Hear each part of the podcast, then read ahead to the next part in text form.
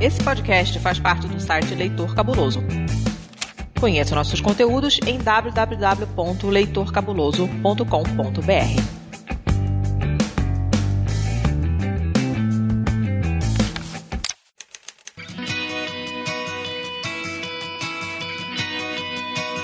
Perdidos na Estante, o seu podcast de adaptações literárias do site Leitor Cabuloso.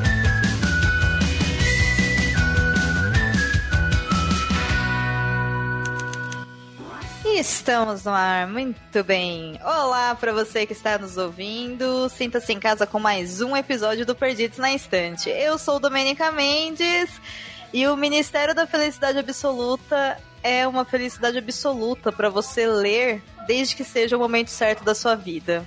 Foi essa a conclusão que eu consegui chegar. Olá a todos, meu nome é Paulo Vinícius e às vezes, né, pelo menos na, no Ministério da Felicidade Absoluta, o cemitério é um bom lugar para viver. Cara, fantástico, maravilhoso, com toda certeza que há nesse mundo. Nossa, eu não poderia ter feito melhor. Maravilhoso. Bom, Ai. pessoal, esse episódio é mais um episódio que faz parte do desafio Leia Mulheres. E esse mês nós estamos completando aí o mês é, referente a abril. E o desafio Leia Mulheres de Abril é a proposta de lermos, né, uma, um- uma obra, um livro de uma escritora asiática. E quando a gente fala de Ásia, meu, é grande pra caramba, assim, de dificuldade que eu tive pra conseguir selecionar uma obra, porque, perceba, né? Eu fui fazer história porque eu não entendia geografia mesmo. E aí eu descobri que a Índia ficava na Ásia. E aí eu selecionei uma obra, que é um, um livro recente, de uma mulher bastante conhecida na Índia, que tem uma obra bastante impactante da cultura indiana. E isso promoveu uma experiência na minha vida incrível. Mas nós vamos falar sobre essa obra, sobre quem é essa mulher, sobre como foi a nossa experiência. Um episódio leve, um episódio gostoso, apesar de tratar de assuntos sérios, sim, porque vai tratar aqui de assuntos como direitos humanos e relações entre pessoas, então o papo é sério, mas vai ser bem leve, bem light. Só eu aqui, o Paulo, pra vocês, mas logo depois da nossa breve sessão de recados.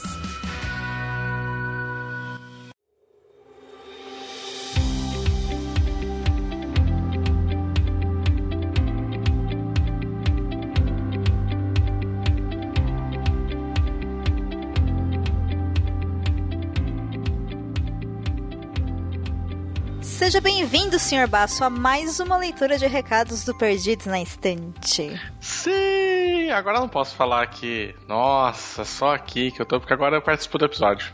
Você viu só? Que coisa? Quebrou. Me quebrou, mas tudo bem.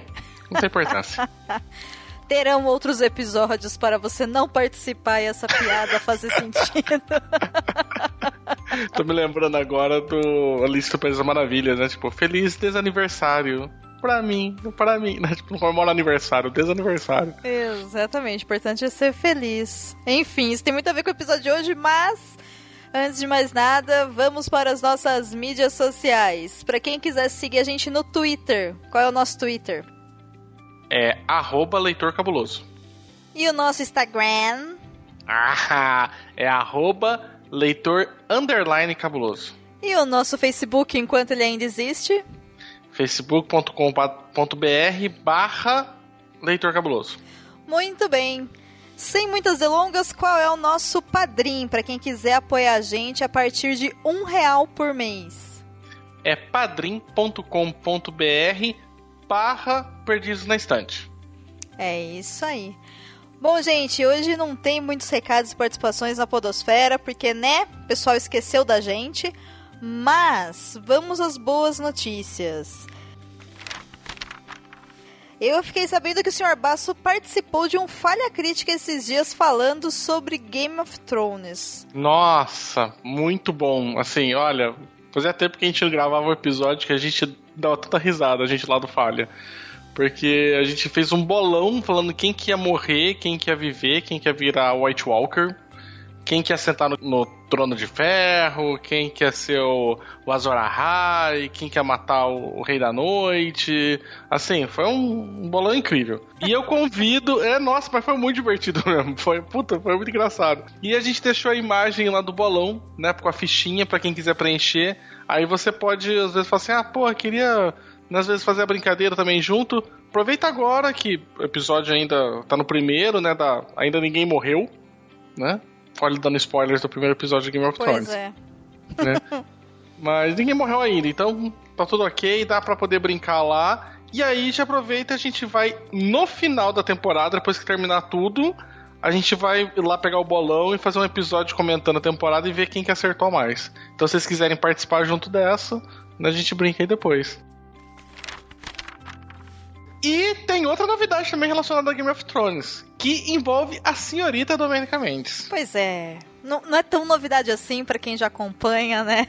As minhas artimanhas na internet por aí, mas novamente, né, depois do ano passado a gente fez o especial Westworld lá pelo Covil Geek Especial. Como vocês sabem, o, o site do Covil Geek não existe mais. Agora tá todo mundo aqui no Leitor Cabuloso. Para de chorar Ai, Porque pô, já foram foi. anos, anos que eu saí de lá.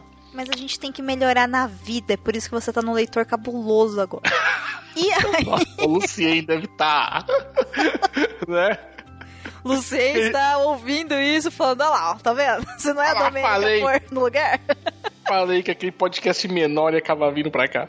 Pois é, mas o podcast menor veio para casa e agora nós sentamos todas as segundas-feiras à noite e fazemos o especial, o Covil Geek especial, sobre Game of Thrones, a temporada final, graças a Deus, porque eu não aguento mais Game of Thrones, gente. Mas enfim, já saiu o primeiro episódio. Para você que tá ouvindo a gente aqui no Perdidos, fica tranquilo, porque tanto você assinando o Covil de Livros, como assinando o feed do Perdidos na Estante, vai pingar para você então toda segunda-feira à noite esse especial. Aviso para quem está assistindo a série e é assim como nós, não consegue assistir pela HBO por motivos de não dar para assinar a barra HBO Go não funciona. É assim mesmo, gente, é assim que tá funcionando, enfim. Aguenta o episódio, assiste primeiro e depois dá o play, porque nós comentamos tudo com spoilers. Então, para você que ouve, é só esperar que caia aí no seu agregador ou no Spotify toda segunda-feira à noite, mesmo na semana que não tem perdidos na estante. Justo? Justo. Além disso, último recadinho, as resenhas do Leitor Cabuloso já estão de volta. Então, toda segunda, quarta e sexta já estamos com resenhas. Também temos contos sendo finalmente publicados ao menos uma vez por mês. E os podcasts estão indo de vento em polpa. Sem mais delongas, então vamos para o episódio de hoje.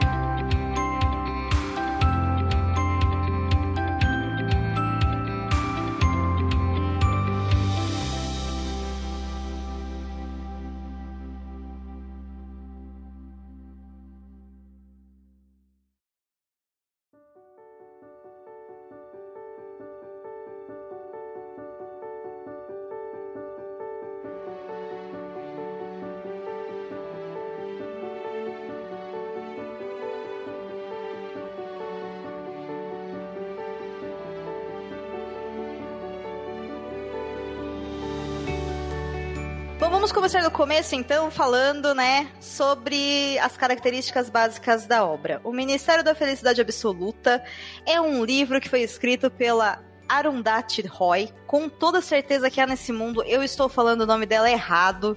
Então eu já peço desculpas e se caso alguém souber como é que se pronuncia, por favor, fica à vontade para mandar uma mensagem me ensinando a falar, porque eu não tenho a mínima ideia de como se pronuncia o nome dessa deusa das letras indiana. Mas o livro chegou aqui no Brasil através da editora Companhia das Letras no ano de 2017 e ele é um livro razoavelmente pesadinho, ele tem 496 páginas. Ele também é um livro que pesa um pouquinho no bolso, mesmo na edição em e-book, é um livro um pouquinho caro, ou seja, ultrapassa ali o nosso limite de 30 dinheiros para investimento, porém todo o dinheiros que você vai utilizar para pagar essa obra vai valer muito a pena porque ela é muito muito boa. Só para dar uma ideia de quem que é a escritora, essa escritora ela, além de escritora, é novelista e ela tem um, um grande trabalho como ativista anti-globalização na Índia. Ela também é bastante envolvida em causas ambientais e outras causas gerais de direitos humanos. Ela estudou arquitetura e trabalhou em um cinema como designer de produção. Ela escreveu vários roteiros de filmes, mas destacam-se dois que chegaram ao final e que não tenho dado se foram lançados ou não. Esse livro que nós vamos falar hoje, que é o Ministério da Felicidade Absoluta, não é o seu primeiro livro. O seu primeiro livro se chama O Deus das Pequenas Coisas. E ele é um livro que foi editado e lançado em 36 países, porque ele venceu um prêmio chamado Booker Prize no ano de 1997. E a Arundhati, ela demorou 20 anos para terminar de escrever o Ministério da Felicidade Absoluta e lançá-lo então ali em 2017. Logo o ano ali que já chegou no Brasil também. Paulo, você já tinha ouvido falar nessa mulher antes? Não, para mim foi uma agradável surpresa, né? Eu até confessei pra Domênica que fugia bastante né, da, da, da, minha área de segurança e às vezes é muito legal a gente sair da, da nossa zona de segurança, né? E foi uma leitura muito bacana eu posso dizer assim que eu aprendi muito com ela. Ela tem umas reflexões sobre sociedade, sobre, né, sobre o nosso papel no mundo que são muito interessantes. Assim, é, são coisas que você certamente vai parar, vai pensar um pouco, você vai ter aquele impacto inicial antes de conseguir prosseguir. Mas assim, eu achei a leitura muito, foi muito fácil, foi muito fluida. Eu li acho que um final de semana. Caraca, de... Paulo. Foi, é, foi. Eu até expressei o meu receio na época que a gente escolheu o livro. Eu falei, cara, tô ferrado para ler esse negócio. Ainda mais quando eu vi a quantidade de páginas, que era quase próximo de 500. Eu falei, ferrou, não vou conseguir ler isso até, até o dia da gravação. Sim, eu me eu lembro. Eu te juro, eu te juro. Porque é, porque eu já tinha, eu já tinha ideia de, de que seria um livro denso, até pela. Se a gente for pegar a sinopse que tá, na, tá disponível na Amazon, e a gente for pegar e dar uma lidinha, né? Ver o que, que se trata o livro, a gente já percebe de cara que não é um livro qualquer, né? E eu peguei esse livro faltando os nove dias pra gravação do, do, do, Perdidos. Peguei, acho que foi na quinta, na quinta-feira da semana passada. Eu falei, ferrou. Me lasquei. Deixei para ler isso no final. Não vou conseguir. Mas por incrível que pareça, fluiu tão bem, mas tão bem, que eu consegui iniciar ele na sexta e eu terminei ele na segunda, na segunda noite, porque eu não parava de ler. Ele é muito bom. Você quer saber o que vai acontecer a seguir. Cara, olha que coisa incrível, né? O Paulo chegou para mim e falou: Eu não vou conseguir terminar de ler. E eu, pelo amor de Deus, termina de ler, ou pelo menos lê o que você consegue pra gente poder gravar. E aí, quase quem não conseguiu terminar e deu uma de novo de Domênica de Virginia Woolf fui eu. Porque em alguns momentos eu falei: Meu, não vai dar não. É isso, não tem como. Não dá para terminar, não dá para ler, não consigo. Até a hora que, para mim, ele se tornou fluido mais ou menos ali em 10% de leitura concluída. Porque eu li em versão e-book, então assim, não tenho a mínima ideia de quanto que isso dá em página. Somos né? mas, dois. é, então não sei, mas. Antes estava muito gostoso, mas eu estava presa nos detalhes de uma sociedade que eu não conhecia. E por ser um livro que é de uma cultura completamente diferente da nossa, extremamente diferente da nossa realidade, com nomes, com expressões culturais. Enfim, ela fala muito de castas indianas e tudo mais. E eu ficava, meu, eu não tô entendendo bulhunfas do que tá aqui, sabe? Qual que é o impacto disso de verdade? Qual que é a diferença? Aí eu falei, talvez isso não seja tão necessário para eu entender o que ela quer com essa obra. Claro que se eu parar e dedicar um tempo e entender a diferença de uma casta para outra de fato, entender algumas expressões, com certeza a minha leitura vai ser muito melhor, a qualidade vai ser muito maior. Mas não é necessário, dá para você entender perfeitamente do que ela está falando e dá para você acompanhar perfeitamente a história, mesmo sem ter um super conhecimento da realidade da Índia, né? Mas ela me pegou nisso, sabe? Eu queria muito parar e ficar, tipo, fichando tudo. E, e, tipo, não, eu quero entender quem são essas pessoas e por que, que a sociedade é organizada assim, sabe? Tipo, ativou a historiadora. E eu, meu, só para, sabe? Você tem que ativar podcaster agora. Não dá pra ativar a historiadora, sabe? foi tipo isso. Dá uma segurada aí, né? Foi bem, foi muito interessante.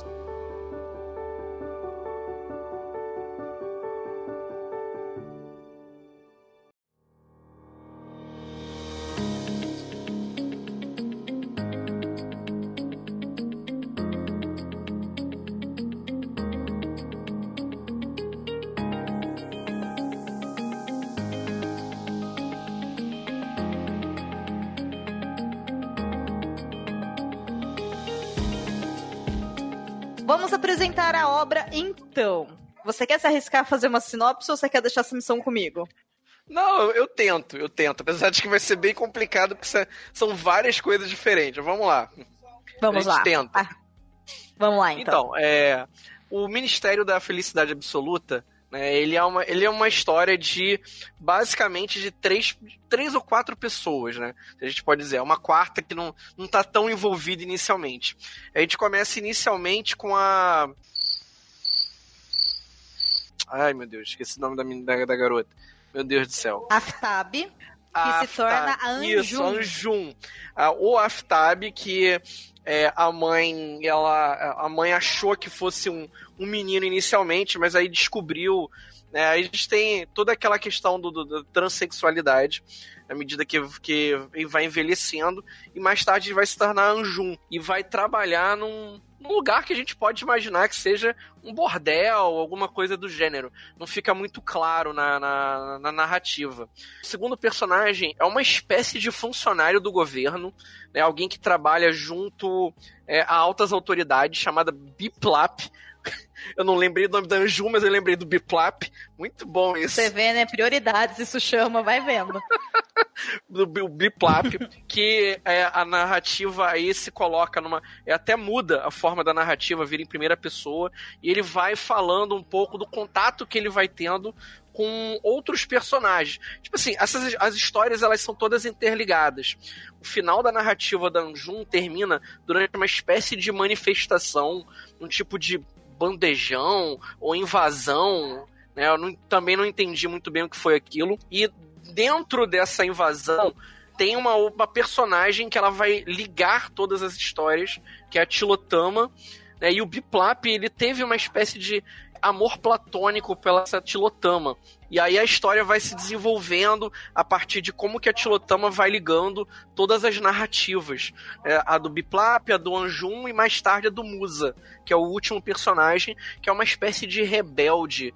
É, uma, é um rebelde que faz parte de um movimento pela independência dos muçulmanos em relação à Índia. Aí a gente pode explicar e depois falar da, da, da situação da Caxemira, que aí vai levar uma série de outras discussões. Mas na verdade são quatro personagens Aí a gente vai vendo como as histórias desses quatro personagens se ligam e no meio disso tudo, a autora ela vai fazer uma série de críticas sociais em relação à Índia, divisão social, sistema de castas, problema que existe muito forte. Eu até não achava que era tão forte assim a situação entre muçulmanos e hindus. Eu não achava que era tão forte assim. Sim. É bem complicado. E toda a corrupção do governo, que aí a gente pode fazer vários links com a própria realidade. Não precisa. Essa parte, você sendo brasileiro, você vai entender. Não tem muito segredo, não, gente. Isso é pra gente entender que corrupção existe onde existe política, tá? Não é uma exclusividade do, do excelentíssimo Brasil abaixo país abaixo da linha do Equador, não, sabe? Não é exclusividade nossa, embora é claro que o nosso tipo de corrupção é muito vinculado à, à, forma como nós convivemos em sociedade, né? A corrupção deles é diferente. Mas existe, está lá presente, está lá latente e está, como todo tipo de corrupção política, atrapalhando o viver de todos os, a todas as pessoas, né, e todos os agentes. Bom, como o Paulo disse, essa é uma obra bastante complexa, bastante densa. Eu vou só puxar aqui algumas coisinhas porque para tentar dar um pouco mais de amarradinha e chamar atenção para que você tenha interesse em ler.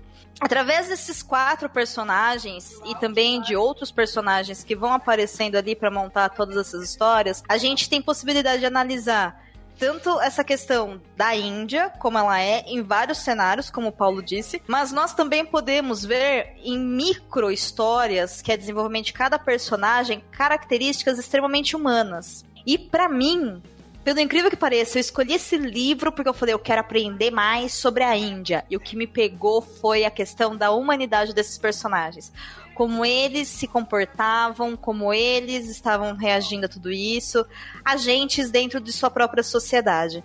Então, ela é uma obra que ela fala sim de um contexto de uma sociedade que é bem diferente da nossa, como a gente já disse aqui algumas vezes, porém ela também é bastante universal em alguns sentidos porque é uma obra que fala sobre pessoas.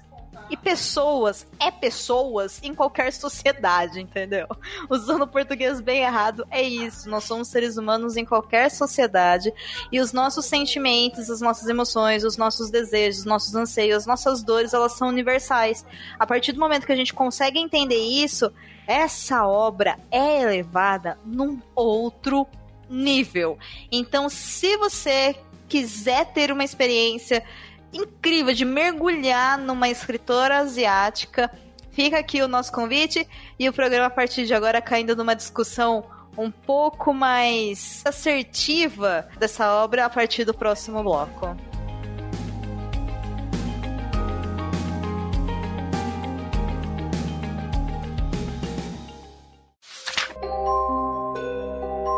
Você sabia que tem livros, filmes, boxes, séries e todo um maravilhoso mundo de literatura? Você pode encontrá-los no Perdidos na Estante. Quem é então Aftab? Aftab é o, é o quarto filho de uma família e quando ele ele nasce, a mãe pensa que é um menino. Finalmente nasceu o menininho que ela queria. E ele ela cria, né, o, o Aftab como um menino, apesar de ter percebido ali, logo na primeira vez que vai trocá-lo, que ele não é menino, que ele tem a genitália de uma menina. E aí, mesmo assim, ela, ela nomeia ele como Aftab.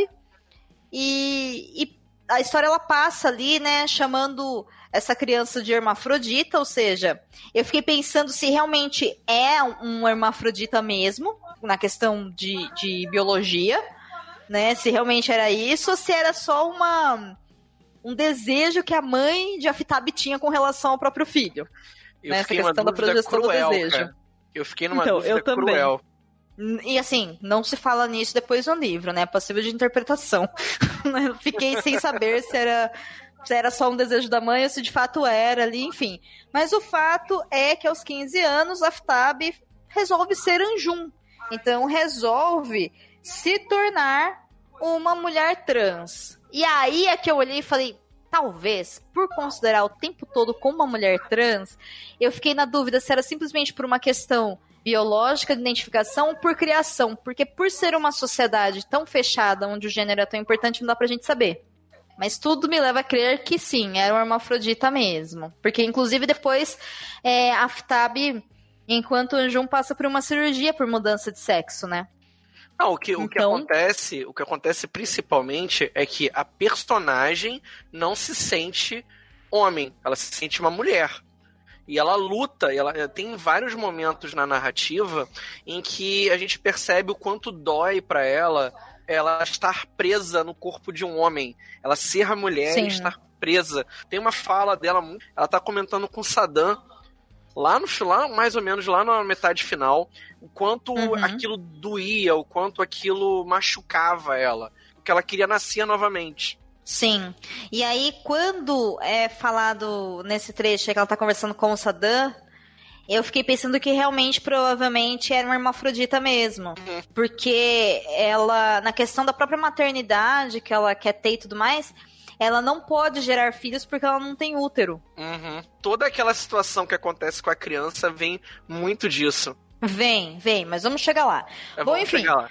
vamos por partes. Aí a Futabi se torna Anjum, e quando se torna Anjum, ela passa a procurar, como qualquer adolescente, pessoas com as quais ela se identifique. E ela encontra essa casa onde existem pessoas que são como ela. E aí, a partir dali, a gente percebe que existe esse lugar, que, como o Paulo disse, talvez seja um bordel, talvez não.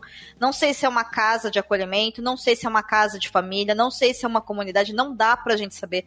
Porque em nenhum momento a escritora coloca qualquer tipo de atividade sexual envolvendo o ambiente. Né? Então, assim, não sabemos o que, que é, mas o fato é que pessoas trans ou pessoas que fazem parte da comunidade LGBT moram nesse lugar. E, e Anjum passa a se sentir atraída por esse lugar e começa a frequentar esse lugar, esse lugar até o ponto de que ela abandona completamente a sua família e passa a ser quem ela é mesmo, passa a assumir essa identidade de Anjum e passa a viver com as. Não vou, vou falar aqui, talvez eu vou errar, mas com as Irras. Será que é assim que se pronuncia? Acho que é Ijas mesmo. Eu acho que é Ijas. Ijas. É, Pode ser, Ijas. é. Bom, enfim, que são as pessoas trans. A definição é a coisa, uma das coisas assim mais sensatas, belas, respeitosas e esclarecedoras que a Arundhati Roy coloca. Vamos, vamos utilizar o que nós sabemos falar, né? que é Ija, se não for desculpa, gente, foi mal aí, mas enfim, definição. É um corpo no qual se vive uma alma sagrada. Olha que coisa Lindo, linda. De uma Que profundidade, coisa assim. poderosa. É. Sim, que respeitoso. Não é maravilhoso? Arrepia, gente. Arrepia, arrepia. Anjum, depois, com uma certa idade, ela passa é, por vários processos, faz uma cirurgia e troca de sexo. E ela se torna, então, né, uma, uma mulher trans que passou por esse processo da, da cirurgia e tudo mais. Só que aí a cirurgia não dá certo e ela passa um período que ela fala que ela não sente prazer, que ela não se sente mulher ainda. E vai acontecendo a história, vai acontecendo a história. Determinado momento, Anjum está andando por uma rua, ela está se sentindo sozinha, ela vê uma criança chorando num canto e ela se aproxima dessa criança porque ela percebe que nenhum outro adulto próximo está ligando para a criança e ela acaba acolhendo essa criança junto ao peito, que tá chorando e tudo mais. Ela acalma a criança, espera os pais da criança voltar e os pais da criança não voltam. E ela adota essa menina que se chama Zainab. E no meio disso tudo vai acontecendo um milhão de coisas, e inclusive acontece o 11 de setembro, o ataque das grandes torres dos Estados Unidos, que aí eu achei que a forma como é colocado dentro da obra, né, essa questão dos muçulmanos fica muito fácil da gente entender, porque aqui na América também os muçulmanos passaram a ter essa identificação de terrorista. Sim. E lá na sociedade indiana também, né? Depois desse 11 de setembro, pelo que dá a se entender da fala dos personagens, eles passaram também a ser vistos assim e se tornar escórias da sociedade. Sim, com certeza. É um estigma que eles estão passando em vários países, né? É, mas assim, tem um agravante, né? Que é, essa situação que, que existe onde, onde a Anjum vive já é uma coisa que se estende desde o final da Segunda Guerra Mundial. Justamente por conta da. Aí fica aquele lembrete históricozinho, né? É, baixa o espírito professor nessa hora, né? Mas a gente tem que falar porque é importante para entender a narrativa. Assim como aconteceu na África no século XIX, a Ásia ela também sofreu com a formação de fronteiras artificiais. Isso se deu muito naquela, naquele momento em que, próximo de início da Guerra Fria, né, o estabelecimento da cortina de ferro, né, e aquela região da Índia, né, do, do continente asiático, ele foi, ele foi palco dessa desse conflito entre Estados Unidos e União Soviética. Aquela região dali em particular, é, ela é formada por três países. É, a história ela se foca em duas cidadezinhas, né, cidadezinhas, eu tô falando, tô, tô, até sendo pejorativo, né? Mas se passa Sim. em Nova Delhi, é, Nova Delhi, chamar Nova Delhi de cidadezinha é complicado. Mas Nova Delhi, Nova Delhi e depois um pedaço final que se passa na Caxemira. Ah, não sei aonde na Caxemira que se passa, Não, não é explicado exatamente onde é, mas se passa ali. Então, aquela região da Caxemira, ela antes, ela pertencia ao Paquistão, porque é uma região que ela é predominantemente muçulmana, uma região inteiramente formada por muçulmanos de língua urdu, que a gente vai ouvir várias expressões que a gente desconhece na narrativa. E eu acho que esse talvez seja um dos obstáculos iniciais que tanto, acho que tanto a Domênica quanto eu sofremos com o primeiro capítulo da Anjum. Mas bastante. aí bastante, bastante. E esse pedacinho, quando foi feito as novas fronteiras, né, entre Estados Unidos e União Soviética, agora as grandes potências, a região que pertencia ao Paquistão passou para a Índia. E aí os muçulmanos se viram sobre um novo regime que entendia eles como minoria. Né? E você tem uma carga tradicional né, na Índia que é muito forte. E você está vendo que tem uma minoria ali e eles são quase como se fossem invasores dentro de uma região. E a, própria forma deles, deles observarem a religião é diferente. Você tem de um lado um islamismo que é cultua apenas um, um tipo de Deus, que é Allah, e você tem do outro lado uma, uma religião monoteísta, do outro lado uma religião politeísta.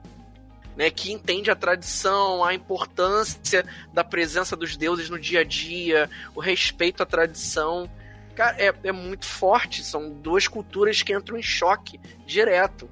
Eu até imaginei inicialmente, Domênica, não sei se você imaginou isso também, que a disputa da, pela região fosse mais econômica. E na verdade não é. Quando eu fui ver, eu tomei um choque. Não tem nada a ver com economia, não tem nada a ver com, com cultura, nada. É formação de fronteira artificial. Só isso. É, trabalho do homem, né? Tentando estabelecer regras, tenta, tenta até a hora que consegue, e aí depois dessa polarização a gente fica com dificuldade histórica de centenas de anos, se não milhares, para conseguir desmanchar o trabalho, né? Não consegue, porque. Bem complicado. A rivalidade já criou. E aí, além de tudo, você tem na história da Anjum um problema ainda. Então a Anjum ela sofre um duplo preconceito. Ela sofre um preconceito por ela ser uma minoria muçulmana e ela sofre um segundo preconceito por ela ser transexual. E você imagina Sim. o problema que deve ser ser uma transexual num, numa religião tão normativa, tão, tão fechada, né, tão complicada como é a religião muçulmana. Uma religião que né, o, o homem ele pode ter um, várias mulheres, contanto que ele sustente. Você tem a mulher tendo um, um papel secundário dentro da cultura, um papel quase de submissão dentro de uma cultura. E ela está inserida nesse, nesse, nesse cenário. Né? Cara, é, é, chegava alguns momentos que eu me sentia sufocado lendo a história da Anjum. Ainda que essa questão da religião com Anjum, para mim não pegou muito não sabe? Eu me lembro que quando ela chega na casa, cujo nome eu não sei falar, e, enfim, nem também memorizei, que é essa casa onde ela vai viver por muitos anos e vai formar sua família com ah, outras o, mulheres. Deixa eu pagar o mico de tentar falar o nome da, da casa. Por favor. Quagbak, acho que é Quagbak, alguma coisa assim. Alguma coisa nesse sentido, gente. É, é isso, é assim que a gente consegue ler. Enfim. Nesse lar, quando ela vai para lá e ela começa a crescer, porque a gente acompanha a Ju literalmente desde o momento do nascimento dela, né? Uhum. E, e, nascimento, assim, tanto nascimento como a Fitab, depois como o nascimento real dela, que é a Comanjum. E quando ela chega lá, eu lembro que existe um trecho bem longo dela descrevendo as outras mulheres que vivem lá, a questão da sexualidade, a questão da identificação de gênero e também essa questão da religião. E, e assim, pela leitura, o que me causou foi um, um certo um certo olhar julgador e uma maior dificuldade das mulheres trans que eram cristãs naquela sociedade. Porque elas eram minorias e elas tinham que esconder, por exemplo, o seu crucifixo para não chamar muita atenção. Uhum. E ali caiu minha ficha que, cara, a Índia não é um país em sua maioria cristã. Não. Pelo contrário. Né? Isso é coisa da América, entre outros países, né? Mas pra gente soa estranho, às vezes soa um pouco diferente, se bem que hoje, né, no Brasil, nós temos pluralidade de religiões muito grande. Então, se você que está ouvindo achar que o nosso país ele é abundantemente ou na prática cristão, você provavelmente está muito enganado. Não é mais. Né? Não sei em questões de índice de IBGE eles vão fazer algum tipo de pesquisa, enfim, mas existe uma grande pluralidade de religião. Inclusive, existem muitos muçulmanos no Brasil também. E não muçulmanos que vieram de outro país e trouxeram para cá, não, brasileiros que se identificam com a religião muçulmana. Não sei como é que faz para se tornar um muçulmano, né? Não sei como é que a religião é, acolhe essas pessoas, né? Enfim, né? Não me cabe aqui dizer.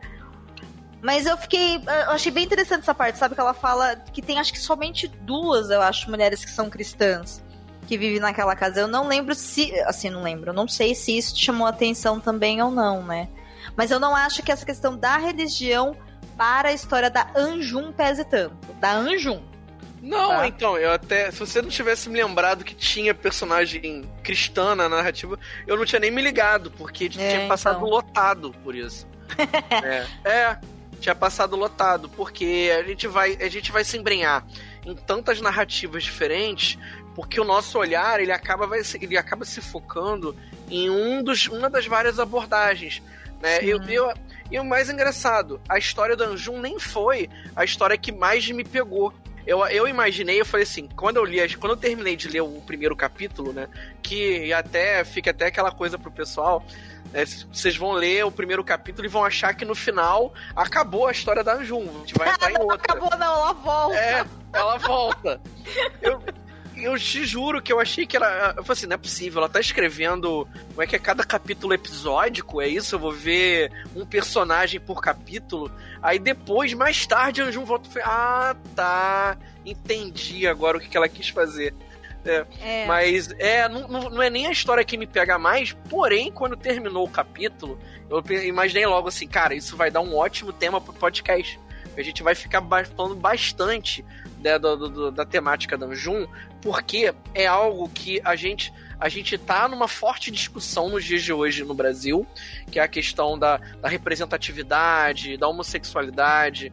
Né? A gente está falando disso direto, né? E pra gente essa discussão é importante nesse momento e talvez dos, dos vários capítulos, das várias histórias presentes no livro, é a mais importante pra gente mas não é a história que me pegou mais. Né? Muito interessante, é que a história que mais me pegou foi da Tilotama.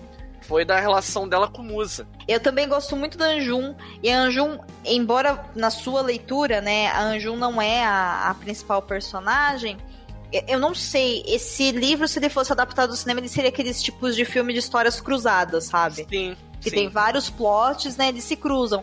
Mas a Anjum é a personagem que a gente começa e é literalmente a personagem que a gente acaba. Sim. Então ela tá presente em muitos momentos. Se você só acompanhar a história dela, já vai te dar uma história, assim, fantástica.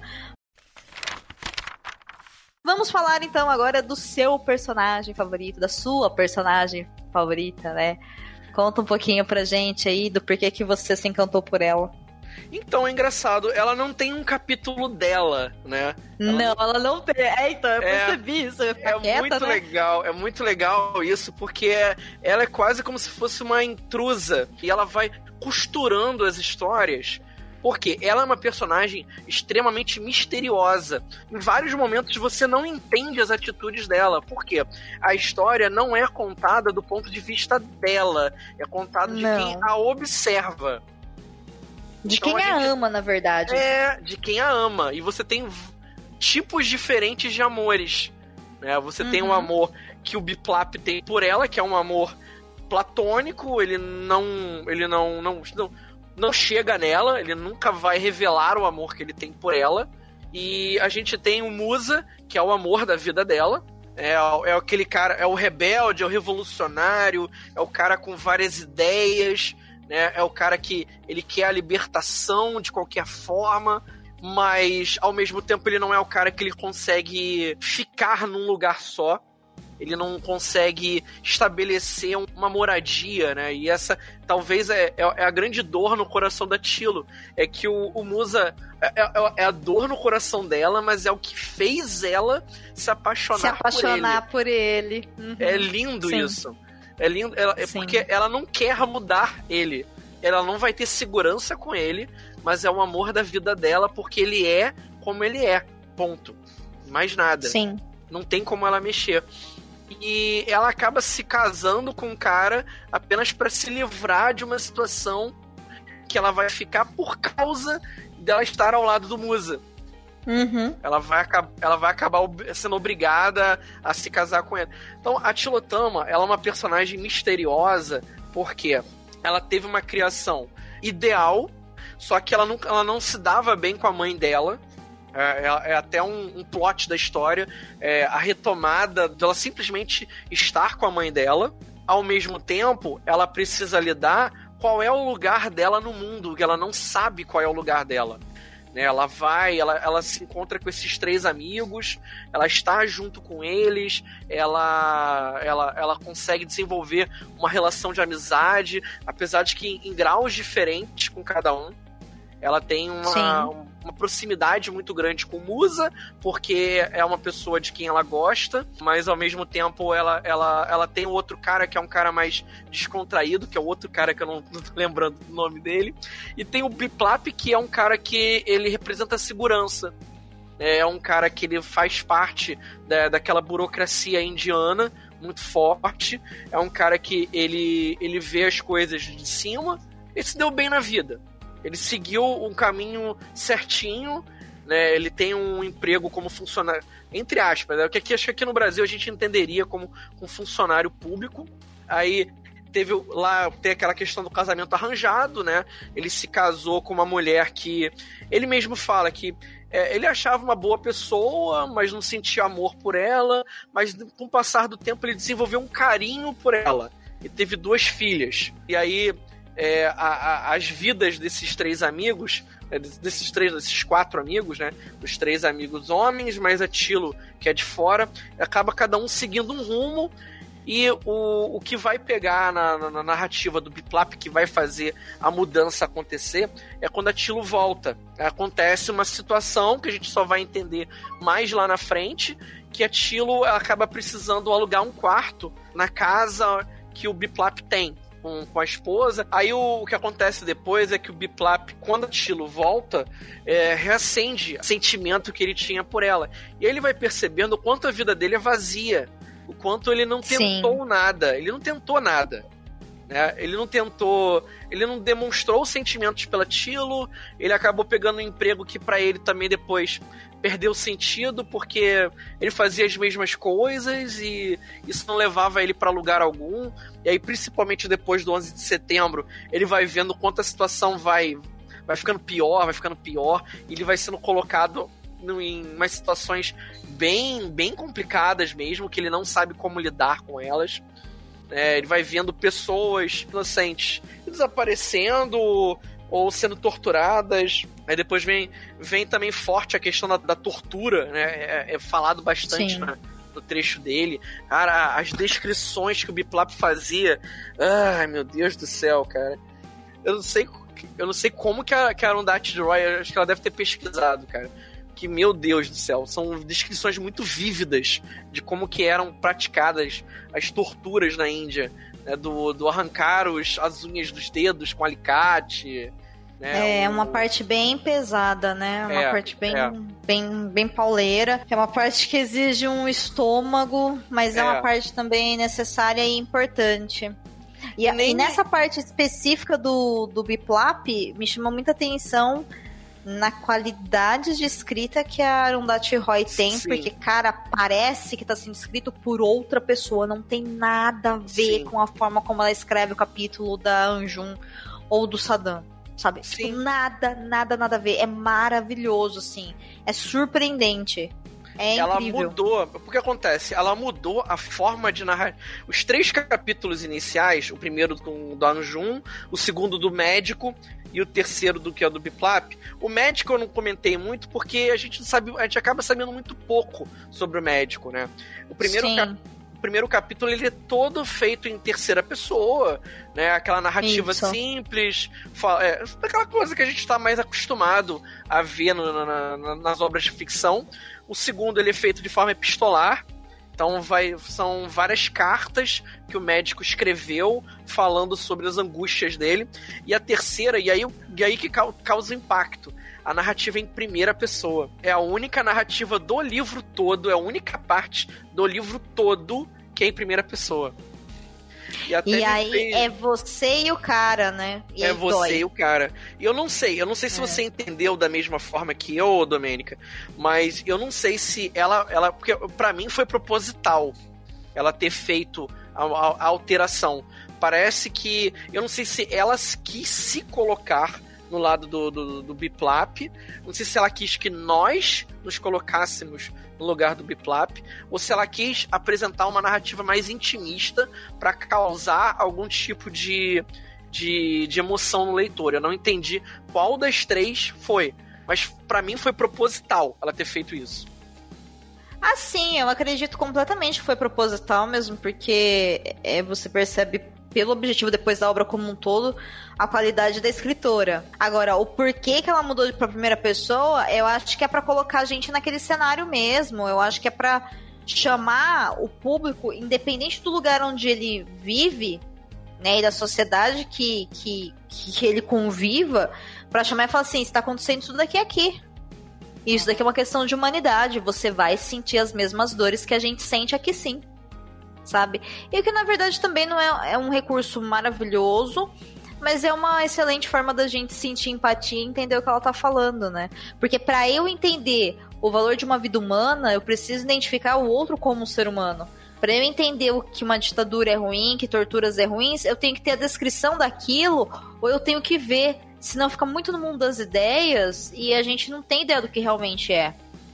Né? Então, é, com certeza foi proposital. Agora, qual foi o maior objetivo dela? Aí realmente eu tenho zero ideias, assim. Aí, Paulo, você tá muito de brincation with my cara, né, meu? Como é que eu vou saber, né?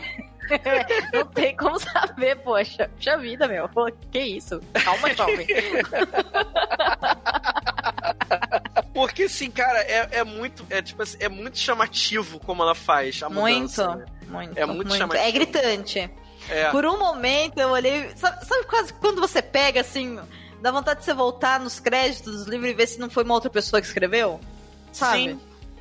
É, é quase essa vontade. Aí eu falei, não, mas é uma mulher indiana que tá escrevendo sobre críticas pro próprio país. Com certeza foi ela que fez, mas, meu, é, por um momento eu olhei e falei, não, não é possível. É outra pessoa que escreveu sabe? Assim, não porque a primeira pessoa, no caso ela tinha escrito a primeira parte, mas é tão absurdamente boa a qualidade, e ao mesmo tempo é uma ruptura tão grande dentro da própria narrativa.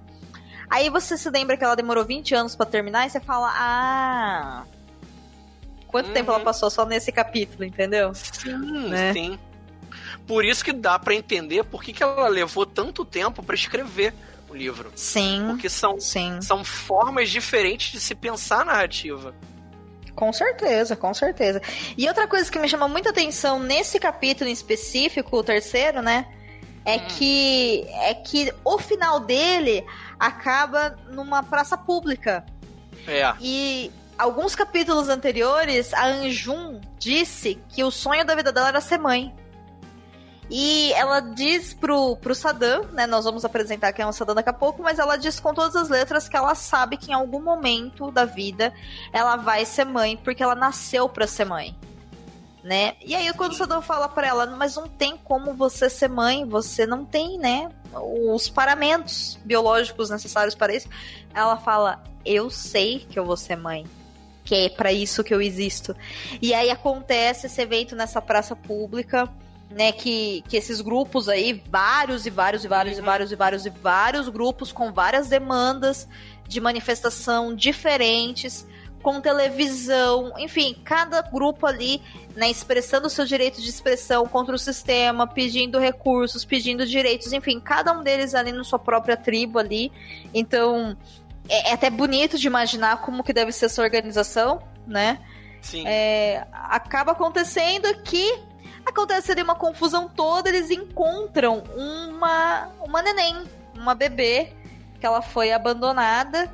E Anjum simplesmente decide que ela quer a criança e aí vira lá um maior barraco a lá Brasil, né? Aí eu olhei e falei, é assim mesmo, então barracos também são universais, que bom. A E parte aí- da perseguição foi muito engraçada, cara. A parte Sim. da perseguição. É uma ruptura até de, de, de ambiente, né? Porque você tá tenso ali. Você acabou de ver descrições horríveis de, de tortura e de confusão, e aí de repente você tá. Enfim. A Jun, a a- o Sadan e uma, e uma amiga são presos no meio dessa confusão toda, claro. Por quê? Porque você vai prender a mulher que é trans, você vai prender o cara que é diferente, e você vai prender a outra mulher, que se eu não me engano é negra, mas eu posso estar enganada, tá? E aí, nesse meio tempo, a criança, que era o objetivo da confusão, some. Uhum. E isso muda completamente a história a partir daí. Completamente. Mas aí, só, só fazendo um parênteses final, se a gente for pensar, né, é, a- que a Anjun queria ser mãe, ela, de certa forma, ela acaba sendo mãe de todas as pessoas que estão no- na hospedaria Janate. Sim, De certa forma. sim. Essa questão da maternidade da Anjum, pra mim, ela ficou um pouco confu... confusa, não. Ela ficou um pouco. é, Ela me exige e me proporciona momentos de profundidade de pensamento, sabe? Uhum. Porque quando ela adota a Zainab, ela já é mãe da Zainab, mas aí acontece aquele episódio dela sumir, desaparecer no É. meio de uma confusão política, provavelmente ela foi torturada, né? Sim. É, e, e assim, como é maravilhoso ver o acolhimento das pessoas quando ela volta, porque todo mundo respeita o silêncio dela e ninguém fica enchendo o saco, né? E quando ela acaba se afastando da Zainab por motivos de necessidade barra imposição do grupo, é, a sensação que eu tenho é que ela hum, se tornou uma nova Anjum, sabe? Uhum. Ela precisou meio que colocar, criar algum tipo de fortaleza, algum tipo de muro para separar quem ela era antes, né, de ser torturada e de passar por coisas absurdas, para depois. E aí a Zainab acabou ficando do lado de lá do muro, Uhum. né, por motivos de eu quero proteger a Zainab de mim mesma, desse lado ruim Uhum. que eu descobri que eu sou capaz de ser, né? E aí, é, quando ela decide ser mãe de novo, eu acho que é ela voltando a ela mesma. É. É, a, a Anjum, ela tem toda essa questão mesmo da maternidade que ela, ela abraça todas as pessoas que passam no livro ao redor dela, né? Todas. Ela Sim. cria uma confusão ali pontual com um ou outro, mas é por ciúmes por causa das crianças. Né? Por, Por isso que é tão Zainab, legal. por exemplo, ela tem um ciúmão. Ah, Por isso que é tão legal acompanhar a Anjun, cara. Porque ela é uma a Anjum personagem. maravilhosa. É, é tão legal acompanhar ela, porque assim, ela é uma. Ela, tipo assim, ela é uma pessoa que abraça todo mundo, entendeu? Ela, é, ela, ela pega todo mundo, bota na asa dela. é, aí depois a gente vai ter, né, quando- depois que ela sai da, da, da casa, ela acaba indo morar no cemitério, gente. ela Nossa, e assim- cemitério. Meu, o quanto que isso é claro num sentido de ela sofreu torturas, ela precisou se afastar do grupo, ela precisou deixar a Zainab na- aos cuidados de outra mulher responsável. E o único lugar na sociedade que ela conseguiu encontrar ela mesma enquanto uma pessoa viva e inteira foi dentro de um cemitério. É Você parou pra como se- analisar isso friamente? Não, Sabe? é quase como se ela precisasse morrer pra sociedade para ela renascer de novo como uma nova pessoa. É, é bizarro você pensar dessa forma. É. É, mas eu acho que é isso mesmo. Ela é tão escória da sociedade que ela morar no cemitério está ok para a Índia toda, entendeu? Tipo, não vai um órgão do governo fiscalizar onde ela tá. Não é Não, né? impressionante? Não, é engraçado que ela vai fazendo puxadinho dela e ninguém tá nem aí pra ela, Não. sabe? Ninguém Não liga. tem- Não. Ninguém liga. Tipo assim, ah, pô, não é possível que alguém da polícia vai ver um, uma. Porque ela, ela começa com, com, tipo um barraco, legal. Mas daqui a pouco ela vai fazendo puxadinho aqui, ela vai fazendo puxadinho ali, ela faz um banheiro Ela aqui. faz um condomínio, né? No Ela faz cemitério o um condomínio no cemitério e ninguém, Sim. Ninguém se importa com o que ela tá fazendo. É a demonstração, é tipo, é a demonstração total de que ela foi abandonada pela sociedade. A sociedade não quer Sim. saber dela e nem daquelas que vão ficar com ela também. Né? As pessoas que estão ali junto, que vão de fato morar com ela, que é o caso é o Saddam, depois a Tilo, né? A, a Zainab eu não digo porque a Zainab ela, ela, ela vai e volta, né? Ela faz o. É, a Zainab, ela tem um plot aí que é diferente, mas. É. Ela tem uma outra família, né? Ela tem a família do qual a, a Anjum fazia parte e deixou de fazer. Isso aí. E ela acaba escolhendo a, a menina que substitui a Anjum na, na, no Quagba. Quagba. Ah, então não sei. Aí eu fico pensando, eu não sei se a Zainab escolheu de fato ou não. Assim, pra mim não ficou muito É. claro, não. Sabe? Não, né? Sendo bem honesta, não, não sei dizer, não sei mesmo. Eu, Mas tudo eu leva a fiquei crer que Eu sim, fiquei né? com essa impressão, porque é, a- a- o rompimento da Anjum com a Zainab é muito forte, entendeu? Ela, Sim. ela realmente afasta a Zainab e a Zainab acaba desenvolvendo é, um laço de afeto com a pessoa que vai ocupar o lugar da, da Anjum né, no coração dela. É, mas é complicada essa relação da Zainab, porque a Zainab era uma criança, ela foi abandonada, foi encontrada pelo Anjum, cresceu, ela tinha desejos de proteção, por exemplo, com relação aos animais, que era uma coisa que era contra a Índia. né? Então eu, eu rolei de rir, por exemplo, quando em determinado momento da obra a escritora fala que ela tinha um bode, ela protegeu o bode, sei lá, de oito sacrifícios diferentes, sabe? né? Porque Essa ela não é deixava ninguém engraçada. matar o é, ninguém ela não deixava matar o bode, como é uma família, a gente não magoa a família, a gente respeita a família, né? Que eu acho que esse é o grande tchando que ela tá querendo chamar atenção, né? Uhum. E a Zainab, quando ela fica sozinha, ela não fica sozinha, ela fica aos cuidados da outra moça que tá responsável por ela. Mas não foi porque a Anjum quis, a Anjum ficou presa, sendo torturada nesse processo, Uhum. e a criança tava crescendo. Você entende? Então, assim, não é que houve um abandono, um rompimento. Eu acho que essa relação entre as duas, ela foi reconstruída, ela foi mudada. E aí a Anjum foi pro cemitério, e lá tem o Saddam. Eu gosto muito do Saddam. Ah, o Saddam é muito legal, cara. É, ele, ele, quando ele aparece na história, ela já tá já no cemitério. né? Ele é uma das Sim. pessoas que. É como se ele frequentasse o local, né? De alguma forma. né? Ele tá ali, ele percebe a Anjum presente no local, ele acaba desenvolvendo uma conexão com a Anjum, né? Porque os dois, eles se sentem a parte da sociedade, né? É, Sim. a- se sentem totalmente distantes daquilo que a, que a sociedade espera deles. Quando eu, eu li o nome inicial dele, eu falei, não acredito que ela fez isso. Aí depois eu falei assim, ah, não, não, não, não é bem isso não. É Saddam Hussein, não é Hussein. Ah, tá. É. É Hussein. Né? E aí você fica assim, mas por que, que ela vai chamar o cara de Saddam Hussein? Né? E, E, e- tem uma explicação maravilhosa. É explícita a homenagem, tá? É, é a homenagem ao, ao ditador do Iraque, é explícita mesmo. É proposital mesmo. Né? É proposital, É isso. proposital. É, e ali a gente tem que ter um pouco de paciência, um pouco de estômago pra, pra entender. Mas basicamente a história do Saddam é que ele é também. Não vou entrar em detalhes, né, pra não dar spoiler, mas ele é um homem que ele faz parte daquela casta inferior, que não tem valor nenhum para a sociedade indiana. Então, o serviço que ele e o pai dele faz é de limpar carcaças de animais na que ficam pela cidade ou pelas fazendas. E carcaça de animal é uma coisa que tem cheiro ruim, fede, né? O bicho tá morto, tá podre. E ele é responsável por fazer essa limpeza e obviamente que não vai ser o mais puro, o último indiano, isso a última reencarnação que vai fazer esse tipo de serviço sujo, né? E eu- acho que, eu- se não me engano, ele não chega nem a ser um Dalit, né? Ele não é nem, não é nem um pária. Ele, ele é, um, Não. tipo, é só um, nível, um nívelzinho acima de um Dalit. Só. Exatamente. E ele passa por um trauma muito grande na vida dele, que é muito pessoal, e eu não vou falar aqui o que é, vocês vão ter que ler pra ver. É, também não. Eu acho E- que eu- a graça da É, história essa é a em grande surpresa. isso. E por, É. que que, e por que que há uma conexão muito forte entre ele e Anjum? Vem também esse- esse Exatamente. acontecimento. Tá, tá tudo relacionado.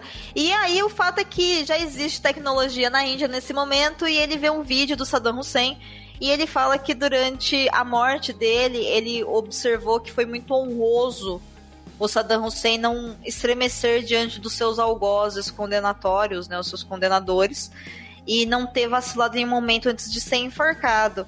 E por causa disso, e como ele tem um, um desejo de vingança com relação a algo que aconteceu de muito ruim em sua vida e marcou para sempre, ele resolve se chamar, mudar o seu nome para Saddam também, para poder utilizar dessa força de não vacilar diante do inimigo para poder alcançar sua vingança. Parece uma lorota do tamanho gigantesco, mas faz muito sentido pro personagem. E a forma como a escritora vai quebrar isso depois e transformar isso numa coisa boa, cara, uhum. é altamente emocionante. Eu acho que tem tudo a ver com o nome do livro.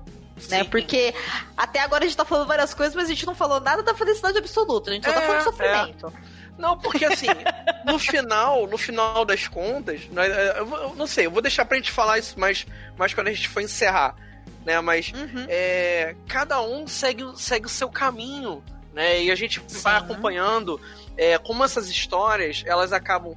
A gente, a gente sempre acaba tendo uma impressão inicial errada sobre o personagem e a autora ela faz o possível para quebrar essa impressão inicial que a gente tem e demonstrar assim, não, olha, não é bem por aí, a maneira como você estava enxergando o personagem, não é assim, ele é de outro jeito. Porque, imagina só, a gente está cansado de ver sobre todo, tudo que o Saddam Hussein fez no Iraque, né? Todas as, todo, todas as, as agressões, as violências. E a gente fica assim, cara, pra que, que um personagem vai ficar assistindo em looping infinito o Saddam Hussein sendo enforcado? É. Porque ele, ele diz que. O Sadani fala que ele assiste várias vezes ao dia aquilo. Sim. Né? Sim. Foi, caraca, pra que, que ele vai assistir isso em looping?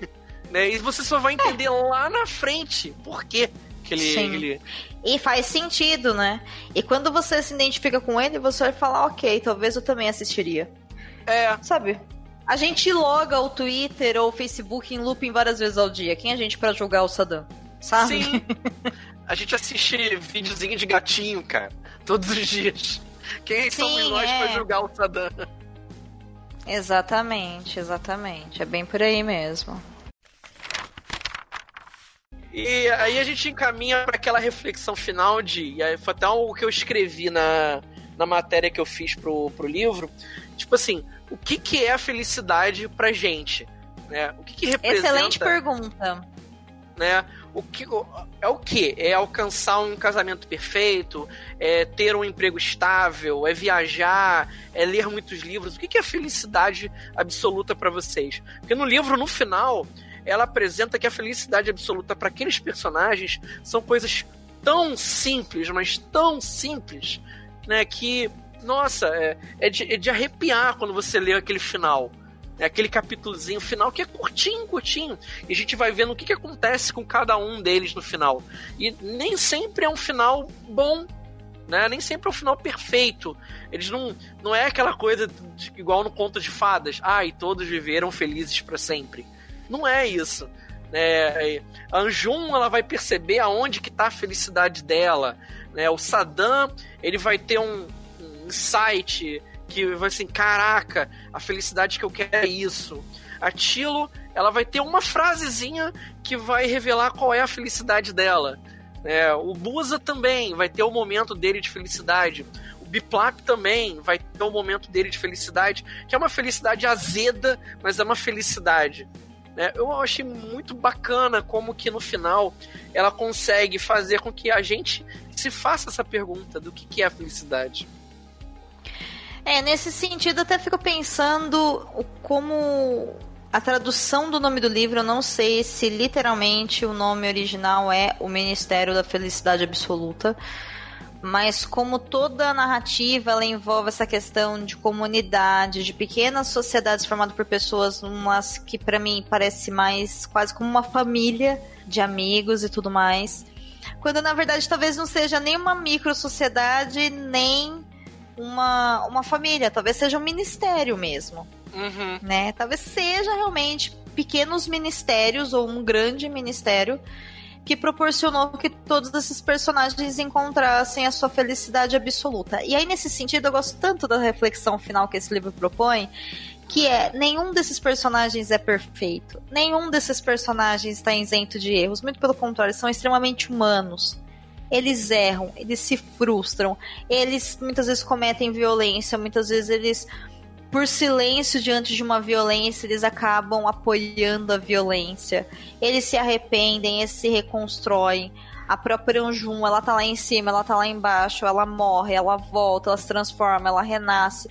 Enfim. E aí, o que, que é a felicidade absoluta, né? Uhum. Felicidade absoluta, para mim, são momentos de plenitude que a gente encontra na vida que dão sentido para nossa vida. E não há nada grandioso que possa permitir isso, porque a vida em si é feita de pequenos momentos. E nesses pequenos momentos, se nós conseguirmos encontrar uma plenitude válida e total, nem que for segundos, aqueles segundos são suficientes para dar energia de movimentação e de fazer acontecer e de vivenciar e de experimentar e de transformar a nós e ao mundo de maneira irreversível. A verdade é essa, porque as transformações elas são reais, o tempo todo elas estão acontecendo. E isso é felicidade absoluta. Mas Sim. são momentos, é, não é o acaso, mas é aquela força matriz que faz um, sei lá, sentar para gravar um podcast, que faz você ser gentil com alguém, que faz você levantar para ir trabalhar, que faz você ir buscar seu filho na escola, enfim. Cada um tem aí as suas prioridades de vida, né? Uhum. Mas eu acho que é esse o convite que ela faz. E o que ela diz é: você pode estar numa sociedade violenta, você pode ser a escória da sociedade, você pode precisar fazer de um cemitério seu lar. Uhum. Mas lá vai ser o seu lar e quando você tiver o seu lar, você vai receber todas as pessoas que um dia precisaram de um lar e não tiveram. Todas elas. Mesmo aquelas pessoas que magoaram as outras pessoas que você ama. E tá tudo bem. Porque se você tem uma felicidade absoluta, felicidade absoluta envolve você ser mais humano. E não é que você é perfeito, mas se você é capaz de sentir a felicidade absoluta, você vai ser capaz de permitir que outras pessoas também o sintam. E isso já é suficiente para que a gente consiga transformar tudo numa coisa absoluta, né, em sua momentaneidade, digamos assim. É muito bonito, é muito bonito mesmo, né? Agora, essa reflexão é uma reflexão pessoal minha, né, com base nas coisas que eu acredito, com base no que eu vejo no mundo, a minha forma de existir, né? Por isso que eu falei que para mim o que chama muita atenção é essas micro histórias acima do grande enredo que é Índia, a questão muçulmana, a questão das castas e, enfim, acima de tudo, né, as diferenças culturais e tudo mais. O que importa para mim mesmo é essa integridade total de vivência e de direito de viver que cada personagem dentro da obra tem, né? Seja Sim. um bebê abandonado, seja Anjum que a gente acompanha desde o início, seja Tilo, que a gente conhece pelo olhar do outro e não pelo dela. Entendeu? Enfim, é um a, a Arudante Roy ela conseguiu me mover de uma maneira na obra, me respeitando como leitora, que eu consegui permitir que os personagens fossem como eles são, independente do que eu queria que eles fossem. Entendeu? Sim, é porque é um livro que ele permite a cada um tirar muitas coisas. Ele, ele tem formas diferentes de você você seguir a história. Ele tem uma. É, li, é, não digo lições, que não são lições. Mensagens bacanas que ela vai passando ao longo da narrativa. Uhum, uhum. Ela. Tipo assim, a gente chega a um ponto em que ele pode ter múltiplas interpretações múltiplas mesmo. E são quase todas elas têm a ver de alguma forma com o tema da felicidade. Eu acho, e, e aí é a impressão que eu tive, é que às vezes, muitas vezes, a gente se preocupa com os grandes momentos a gente se preocupa com as grandes coisas, os grandes feitos, as grandes glórias, né? E a gente acaba se esquecendo dos pequenos momentos. São esses que fazem da, da vida se mover adiante. Né? E é, talvez é isso que ela transmita na história.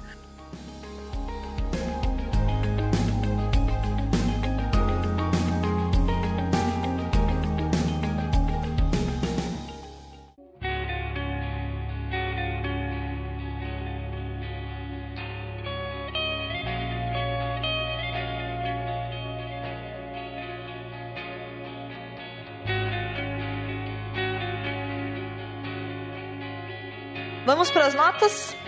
Com certeza. Uau, até imagino a sua nota, mas enfim. Senhor Paulo Vinícius, por favor, com o tom da honra e a sua felicidade absoluta, uma nota de 1 a 5 selos cabulosos para o livro Ministério da Felicidade Absoluta, da Arundhati Roy. Por favor, e o porquê? Dessa vez eu não vou ser o, o Grinch da coisa, né? Dessa vez eu vou dar cinco, cinco selos cabulosos, porque não tem como não dar nota máxima para um livro tão emotivo como esse, né? Tão, reflexivo como ele. É importante a gente rever determinadas, determinadas concepções que a gente tem na vida a partir da leitura que a gente faz desse livro. A gente vê quais são as coisas que a gente realmente dá importância, o que, que é a felicidade pra gente, como que a gente enxerga o mundo que nos cerca e a gente ser mais ativo e menos passivo em relação a, a determinadas situações. É, o, o, livro ele, ele mostra para o leitor, né, através de alguns personagens, como a passividade, uma, uma, como o, o ser o, o, ser coadjuvante ele dói, ele machuca. É, consegue machucar a gente. E como em determinados momentos a gente precisa dar um passo adiante para a gente realmente encontrar aí, o ministério da felicidade absoluta. Com toda certeza, concordo plenamente. A minha nota para o livro. Uau, isso vai ser difícil. Caraca, meu. Pelo seguinte, o livro com toda certeza merece cinco selos cabulosos. Porém, a minha nota é 4.5 selos cabulosos, não pela obra, mas porque eu não tenho maturidade o suficiente para entender ela em sua grandiosidade da forma como eu quero ter daqui a um tempo quando eu reler. Eu, eu sei que ele é um livro muito bom, eu sei que tem muito ali para eu aprender, mas eu não consegui tirar dele tudo aquilo que eu quero. Então eu me recuso a dar 5 sem eu ter chegado em tudo aquilo lá que eu quero, porque eu não sou uma leitora cinco selos cabulosos para esse livro ainda. Entendeu? Não é a obra, sou eu. Eu tenho que melhorar. Eu preciso de mais bagagem de pensamento, de vivência, de conhecimento cultural, de entendimento de religião. Mas independente disso tudo, gente, por favor, se você quer conhecer um bom livro, que é um livro completamente diferente da nossa, da nossa vivência, da nossa cultura, dê uma chance sim para esse livro. Ele é um livro difícil de ler no começo. Começou um pouco arrastado, não vou mentir. O Paulo até concordou, olha só. O primeiro capítulo é difícil, cara. O primeiro, o capítulo, primeiro é capítulo é difícil, mas depois ele engata. Mas assim, também é difícil por quê? Porque às vezes o assunto que mais me atrai não é aquele assunto. E como ele muda muito as suas narrativas e tudo mais, provavelmente em algum momento você vai se identificar, mas independente disso, é uma obra maravilhosa e eu acho que daria uma adaptação cinematográfica incrível. Daria sim. Incrível, sabe? Eu espero, quem sabe, né, um dia alguém compra os direitos e faz um filme desses de histórias cruzadas que eu adoro esse tipo de filme. E aí eu ficaria muito feliz de assistir, mas com certeza é o tipo de livro que te convida a refletir sobre si mesmo e isso para mim é o, o máximo que uma obra pode fazer, né? esse contato direto com a gente. Então, por favor, leiam o Ministério da Felicidade Absoluta da Arundhati Roy, que você merece essa leitura. Pode acreditar na gente. Ei, você quer encontrar um mundo secreto de adaptações literárias? Sim, mas onde? Perdidos na Estante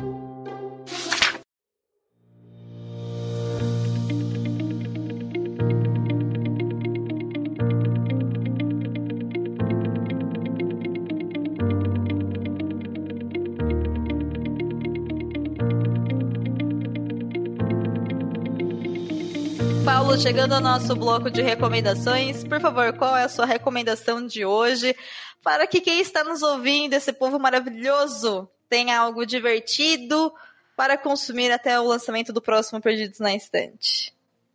Eu vou fazer duas recomendações, né? Tá virando quase de praxe fazer isso, essa maldade já, né? Eu vou fazer uma recomendação de um autor que também é, também é oriental, que é, que é indiano também. E vou fazer uma indicação de coração. Né, um, algo que uma, uma, uma narrativa que vai pegar os leitores pelo coração. Minha recomendação de indiano, eu ia indicar o Muzin Hamid, mas eu vou deixar para uma outra oportunidade. Eu vou indicar uma, uma leitura um pouco mais divertida, um pouco menos densa, e até para a gente entender um tema que a gente acabou nem falando tanto no episódio de hoje, que é problema que existe na Índia da disputa entre a tradição e a modernidade. Tem uma forte é, uma forte temática disso na, na, na narrativa. Mas eu vou indicar um livro que é divertidíssimo é, e passou muito despercebido no Brasil. Eu sou um dos caras que mais curtiu a leitura, eu recebi na época. É A Inesperada Herança do Inspetor Chopra, de um autor chamado Vassim Khan. Ele vai contar a história de um de um detetive da polícia que ele tá se aposentando. Tá no último dia de trabalho dele e ele lembra muito o Sargento Mortal, do Máquina Mortífera. O cara tá cansado, já é velho, não quer saber de nada, ele quer ir pra casa dele, curtir a família dele.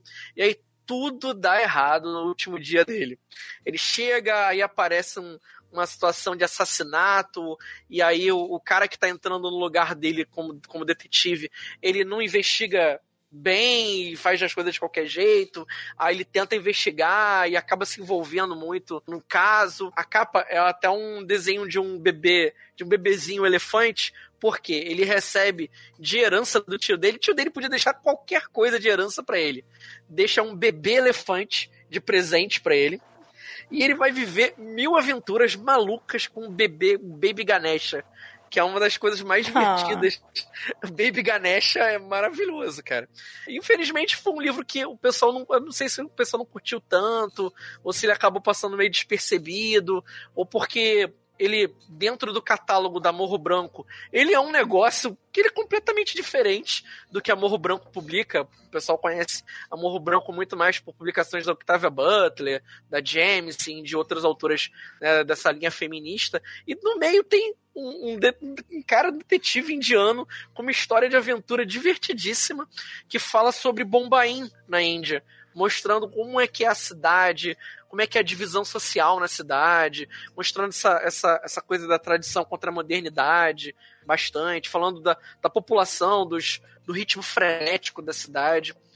A segunda indicação, a gente falou bastante de histórias cruzadas, eu não tenho como não indicar, é um livro, assim, é um livro que eu tenho um carinho muito grande por ele, é um livro que eu fico muito chateado também, porque o autor, ele não tem mais publicações chegando pra gente, é um cara que sempre tá concorrendo ao Pulitzer, sempre, Pulitzer não, ao Man Booker Prize, tá sempre nas listas de melhores, né, no mercado americano, ele, ele já, eu já vi uma tem uma entrevista dele, vocês procurarem no YouTube vão encontrar uma entrevista dele junto com o Neil Gaiman, que é o David Mitchell, o nome do autor. Ele publicou um livro que chegou também totalmente despercebido em 2017, mas é também porque a editora ela comprou os direitos em 2012 e só foi publicar cinco anos depois, então já o pessoal já tinha amenizado muito é, o impacto inicial. É o, o Nuvens Atlas de Nuvens é uma história maravilhosa.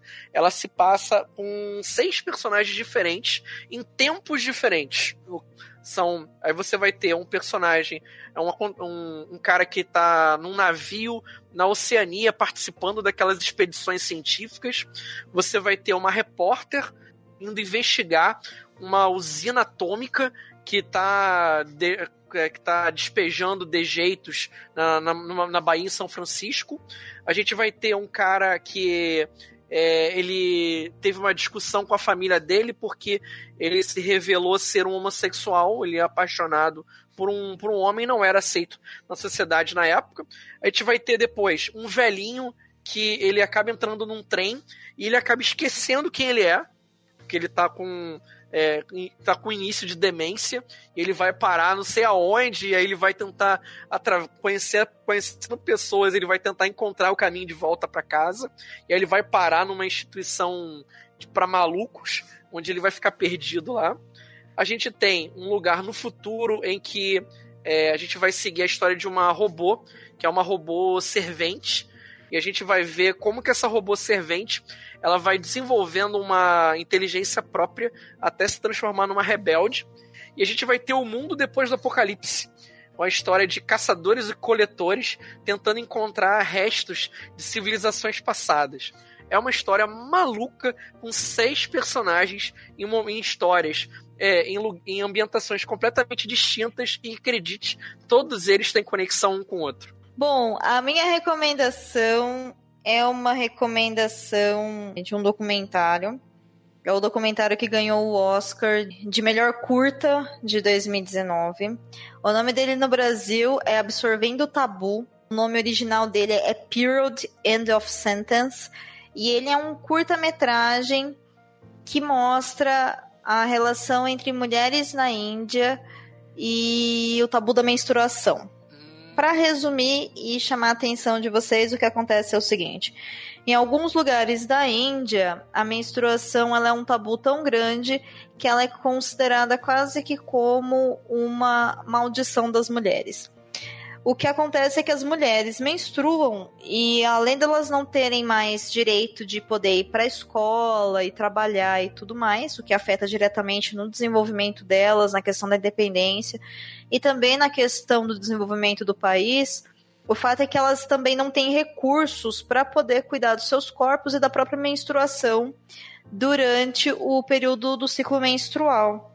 Então, a maior parte dessas mulheres acaba utilizando pequenos pedaços de tecido para absorver o sangue que sai durante a menstruação.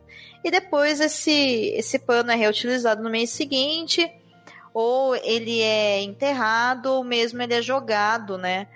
Em terrenos e tudo mais. O que o Absorvendo o Tabu mostra, essa sociedade que é tão diferente da nossa, e como esse tabu ele é tão absurdo ao ponto de nem mulheres e nem homens, independente da idade, saberem o que é menstruação, saberem o porquê acontece e automaticamente eles também e elas também não sabem como lidar com isso. E para tentar lidar com essa questão, é formado ali um grupo de mulheres que elas começam a aprender a mexer em uma máquina que faz absorventes. Absorventes parecidos com esses de algodão que a gente já encontra no Brasil, que é facilmente comprado em qualquer quitanda, em qualquer esquina, qualquer mercado, em qualquer farmácia. Só que para elas, para essas mulheres poderem produzir os seus próprios absorventes de algodão, que são descartáveis, o fato de elas poderem trabalhar com isso, produzir isso e vendê-los para outras mulheres nas comunidades indianas acaba se tornando uma fonte de poder e de independência. É um curta-metragem que é de arrepiar, é absurdamente empoderador e é absurdamente fantástico a gente poder entender esse poder que educação e acesso e soluções reais podem causar no mundo e numa sociedade. Para quem está desesperado, calma, ele está presente na Netflix, então é só você procurar lá. Não tem a Chilique, né? Por que, ela tá indicando uma coisa que eu não vou conseguir achar? Tá na Netflix, gente. Eu já ia perguntar isso, se tem na Netflix. tem na Netflix. É curtíssimo, eu acho que ele não chega a 10 minutos, tá? Ele é bem curtinho, mas ele, assim, é absurdo. É maravilhoso. Eu aqui falando não consigo chegar aos pés disso de maneira nenhuma. Então, por favor, separem 10 minutos da vida de vocês. Desliga o celular, coloca ele do lado, dá o play na Netflix e assista esse documentário.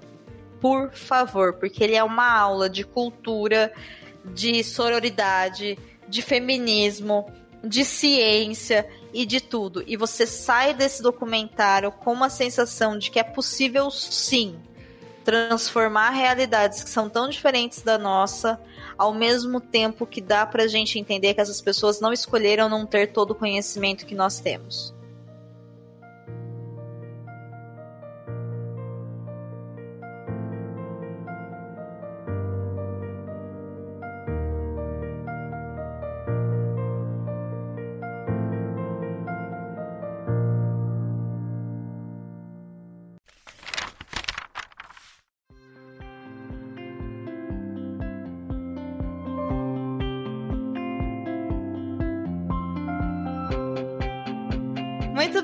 Senhor Paulo. Que episódio maravilhoso. Com certeza. Engrandecedor. Não é? Eu espero que para os nossos ouvintes a experiência seja positiva e que tenha sido alguns momentos de felicidade absoluta, que eles se repliquem para todos os seres de verdade, falo do fundo do coração. Mas antes, né, de eu fechar o meu agradecimento e os meus desejos, por favor, Aproveite esses minutos e faça os seus agradecimentos. E antes de mais nada, muito obrigado por ter aceitado o convite de, e ter se dedicado tanto ao livro e ter participado de uma maneira tão presente e absoluta nesse episódio. Foi uma experiência realmente absurda. Tô muito satisfeita, de verdade. Nossa, nossa, eu, eu assim, eu aceitei o desafio, né, de, de ler esse material. Eu gosto de aceitar desafios, faz parte. A gente precisa, às vezes, sair da nossa área de conforto, testar outras coisas. É, ano passado eu fiz muito disso, mas é que eu acabei. A gente sempre acaba sobrecarregado com, com inúmeras coisas. Né? E a gente que trabalha com um blog literário, a gente acaba sempre sobrecarregado com aquela quantidade absurda de é, parceria. Aí é autor que quer, pô, dar uma olhadinha no meu material. A gente sempre tenta agradar todo mundo e nem sempre a gente consegue agradar a si mesmo. Né? Então, é, o livro da Roy foi um agrado a mim mesmo que eu fiz nesse, nesse início de ano. Foi uma experiência muito positiva, eu recomendo a todos que vocês deem uma, deem uma oportunidade a Arundhati Roy para entrar nas vidas de vocês, né, para ela passar a mensagem que ela tem que passar. Eu acho que é um livro que você pode não ler hoje, pode não ler amanhã, pode não ler depois, mas em algum momento da sua vida é bom de você lê-lo né? E quem já leu, em algum momento vai relê-lo e vai encontrar novas mensagens, novos significados no que ela está tentando passar. Para quem quiser me encontrar nessas internets da vida, é fácil, não é muito difícil. Eu sou o editor do blog Ficções Humanas. A gente está num processo de mudança nesse momento. Estamos passando para um, um novo servidor. Vou até fazer uma. Né, eu não, não deveria fazer, mas eu vou fazer. Eu vou indicar o blog novo ele ainda não está ativo, a gente não está trabalhando. Quer dizer, ele está no ar, mas a gente não está trabalhando nele. Mas eu já vou deixar a URL dele nova, é www.ficçõeshumanas.com.br agora. Tem um BRzinho no final, não tinha antes. Nos Facebooks da vida é www.facebook.com.br ficções humanas. O mesmo para Twitter, Twitter barra ficções humanas, Instagram, arroba ficções underline humanas. E é isso, a gente tá sempre por aí. Em breve vocês vão me ver novamente. Sou chato, arroz de festa. É, estamos para o que der e vender. É, que exagerado. Na verdade, ele é de casa, gente. Acostume-se com o Paulo. Ai, minha nossa. que coisa. Enfim, para mim também foi muito gratificante poder ler essa obra, mas tão gratificante quanto conhecer uma mais uma escritora. Meu Deus, eu amo esse desafio ler mulheres. Eu adoro fazer episódios sobre isso. É, poder ter episódios como esse, onde a gente consegue utilizar de uma obra e falar da experiência de leitura e falar sobre a obra e trazer para nossa vida, para pautas que são importantes pra gente, abrir o coração, acho que isso não tem valor, sabe, assim, monetário que paga, eu acho isso incrível. Enfim, como eu disse, é um momento de felicidade absoluta. Eu gosto muito disso. Para você que está me ouvindo, você me encontra no Twitter como Domênica Mendes. No Instagram também estou lá como Domenica Underline Mendes. No Facebook, gente, eu não uso tanto Facebook. Então, são utilizações muito pontuais. Para quem já nos apoia, inclusive eu vou falar sobre o padrinho logo mais, eu costumo dizer que não compensa tanto, né? O Facebook, o Facebook está uma rede um pouco complicada, mas para quem quiser também me adicionar, fique à vontade, é só mandar um recadinho lá falando que é ouvinte do Perdidos que eu aceito a sua solicitação. Olha o horário, tá dando soninho. Eu aceito a sua solicitação de amizade, tá certo? E um pedido aqui especial para você que está até aqui, né, que chegou. Gente, estou precisando de ajuda no Padrim. Por favor, nos ajude. Se for doações por mês acima de 5 reais, já tem recompensas. Eu preciso de ajuda no Padrim para poder garantir que o Perdidos na Estante continue sendo lançado a cada 15 dias. Ou seja, semana sim, semana não.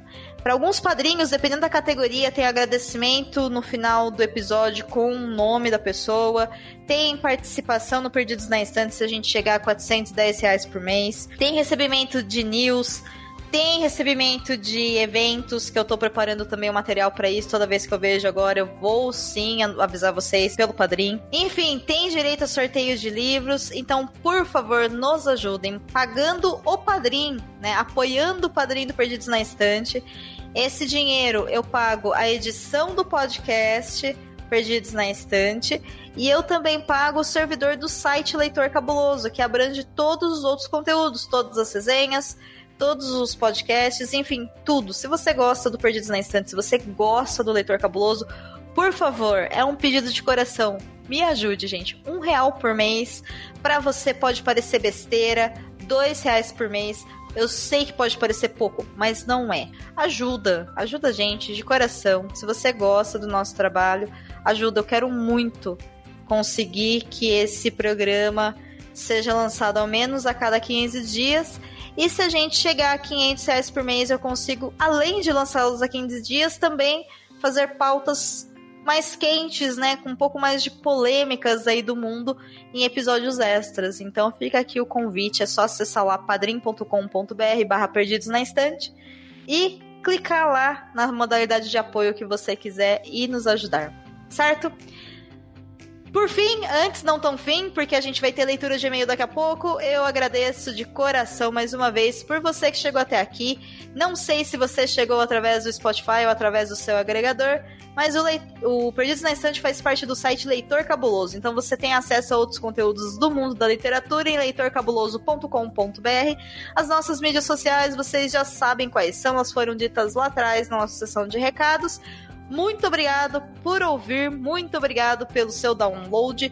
Compartilhe esse episódio para quem você acha que tem que conhecer essa obra, para você que gosta de falar sobre livros. Comenta com a gente, entra lá no site, Acha o episódio de Perdidos na Estante, tá logo lá no início do site. Entra lá na área de comentários e manda um comentário pra gente o que é a felicidade absoluta para você. Eu vou adorar saber. E se você comentar, no próximo episódio eu vou estar tá aqui lendo o seu comentário no final do episódio. Muito obrigado e fica agora com a nossa leitura de e-mails referente ao episódio anterior. Um beijo para vocês e até daqui a pouco. Tchau, tchau.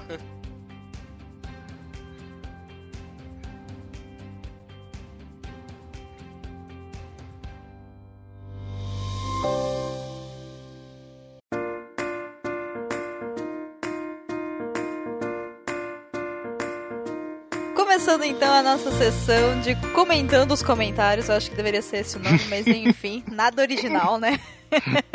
Se eu não me engano, esse é o, o, nome da leitura de comentários lá do Papo Delas Podcast, por sinal a gente fica a dica aqui de podcast extra.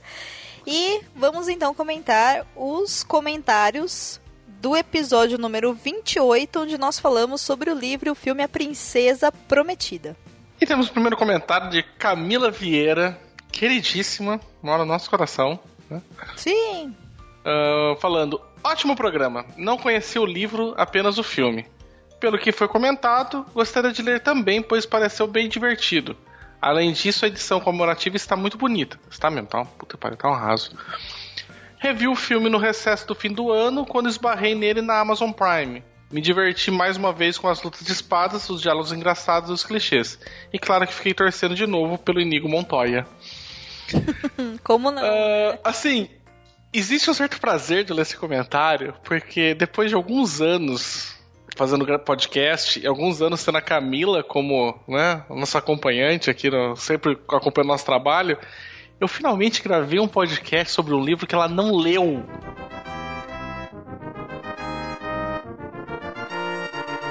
Porque assim, eu podia jurar que a Camila ficava olhando na minha planilha que eu tenho secreta no meu computador e lia correndo os livros antes, porque não é possível. Não é possível que essa mulher leu tudo isso. A Camila, assim, é uma leitura voraz.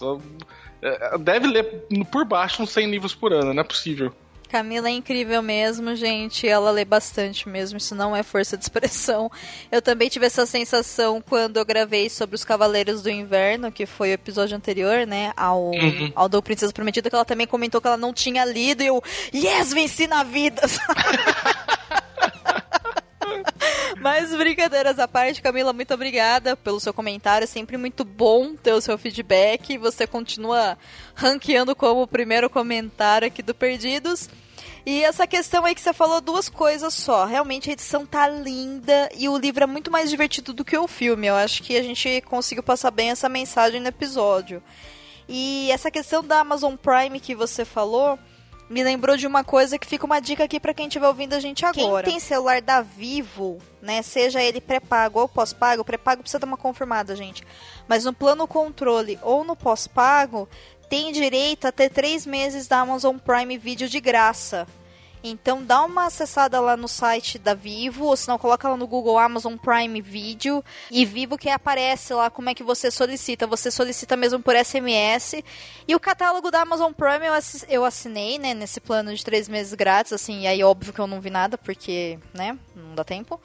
Mas tem bastante coisa interessante mesmo. Eu não sei ainda se o Princesa Prometida tá na Amazon Prime, mas já está de volta na Netflix, não sabemos por quanto tempo. Então fica aqui também, né, aquele convite de novo para assista o filme mais galhofa que não se leva a sério do mundo, mas que é muito divertido, que Domenica Mendes levou muito a sério. Próximo comentário foi do Elias Flamel. Ele diz: Quando eu vi é o livro favorito do Patrick, eu fui ao chão. Terei que ler essa obra. Aí, basta ser pra você. Ah, porra. Cara, assim, o Patrick Rothfuss balizando este livro e esse filme, eu não sei ainda o que, que as pessoas estão fazendo que não foi ver ou ler. Sabe? Tipo, Sam Patrick, estamos aqui para espalhar sempre a palavra do Sam Patrick. O cara que escreve as crônicas do Matador do Rei fala que, puta que pariu, esse livro eu me inspirei, assim, é uma referência para mim. Você tem que ler, cara. Não, não tem muita escolha para você manter sua envergadura moral. O próximo comentário é do Bruno Colonese. Comentando com uma semana de atraso, fiquei com a impressão de que o filme é bem galhofa. O gibi Fábulas tem muito disso e o jogo Fable também. Fiquei curioso por esse filme. Duas coisas me chamam a atenção. Primeiro, a Domenica Mendes tem medo do Elijah Wood em Anjo Mal? Então, olha só. Primeiramente, não dá mais pra falar fora Temer, mas enfim, acontece que o filme não chama Anjo Mal, né? Chamou Anjo Malvado. Eu falei duas besteiras aí. A primeira foi essa. A segunda, não é que eu tenho exatamente medo do Elijah Wood. Eu desco- eu- depois que eu parei pra dar uma fuçada e relembrar esse filme, porque eu assisti quando eu era criança, eu vi que na verdade ele é a vítima da história, né?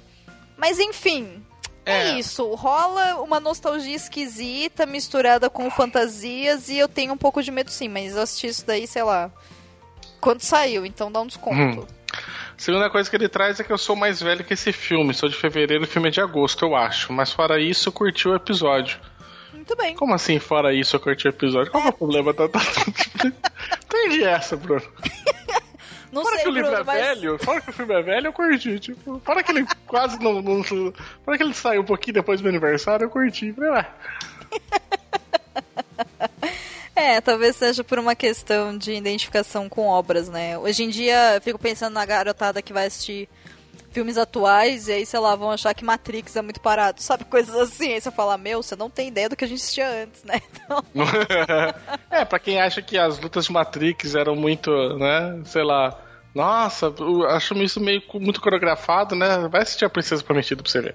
maravilhoso, gente. Assista. Bruno, obrigada por comentar e a confusão toda aí com o filme é isso. E desculpa a vergonha, vai acontecer bastante por aqui. Continua com a gente.